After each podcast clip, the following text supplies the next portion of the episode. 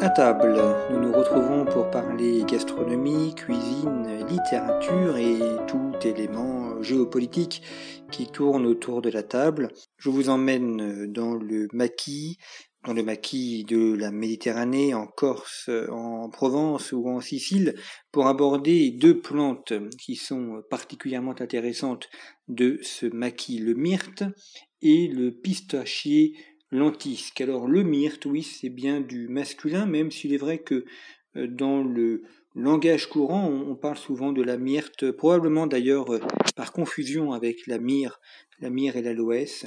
Le, myrte est une plante que l'on trouve dans le maquis, donc des sols de silice, des sols acides. C'est un arbuste assez, assez dur, euh, avec euh, branches qui peuvent faire mal aux jambes si jamais elles ne sont pas recouvertes par les randonneurs, mais une très belle plante qui a des feuilles d'un vert extrêmement dense, d'un vert très lumineux, et des fleurs qui ne sont pas sans rappeler les fleurs du cerisier, des fleurs blanches avec un pistil assez euh, visible, donc il rappelle des sortes de petits cerisiers, même si cela n'est pas du tout de la même famille que le cerisier.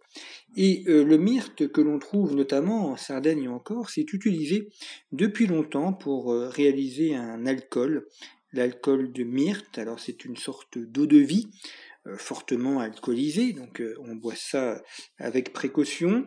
Il y a différentes méthode euh, d'élaboration. Chaque distillateur a sa propre recette d'alcool de myrte, mais c'est quelque chose que l'on trouve très présent en Sardaigne et en Sicile. Les deux îles sont proches, même si elles n'ont jamais appartenu aux mêmes entités politiques. Et puis l'autre plante, euh, laquelle je voulais mettre un petit peu en avant, c'est le pistachier lentisque.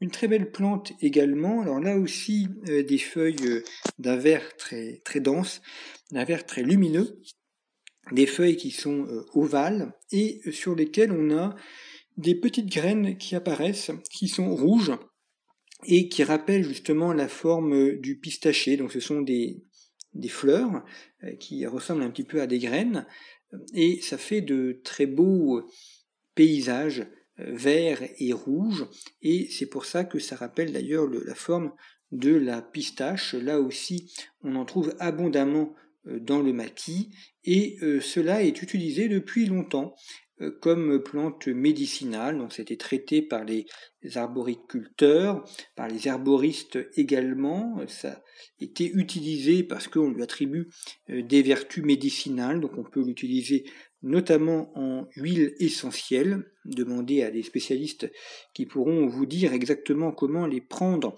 et comment les utiliser. Mais on a, avec le pistachier lentisque et avec le myrte, quelques plantes fondamentales de ce bassin méditerranéen dont les odeurs, dont les arômes qui sont particulièrement agréables se retrouvent dans les grandes pages de la littérature et on a là aussi un savoir-faire, une méthode qui se transmet de génération en génération. Et ce que je trouve intéressant de constater, c'est que beaucoup de ces savoir-faire ont disparu, ont failli disparaître au cours des années 1970-1980 et qu'on a aujourd'hui un renouveau, notamment avec euh, des générations euh, beaucoup plus jeunes qui souvent d'ailleurs n'ont pas connu euh, cela, il y a peu de transmission, ça, ça fait souvent un saut des grands-parents aux petits-enfants, mais on le voit notamment en Corse, des plus jeunes qui s'installent et qui tentent de faire revivre ces méthodes culturelles, qui tentent de faire revivre ces traditions, et euh, on le voit finalement que rien n'est jamais perdu et qu'il peut y avoir un renouveau de ces découvertes de goût et de ces découvertes gastronomiques.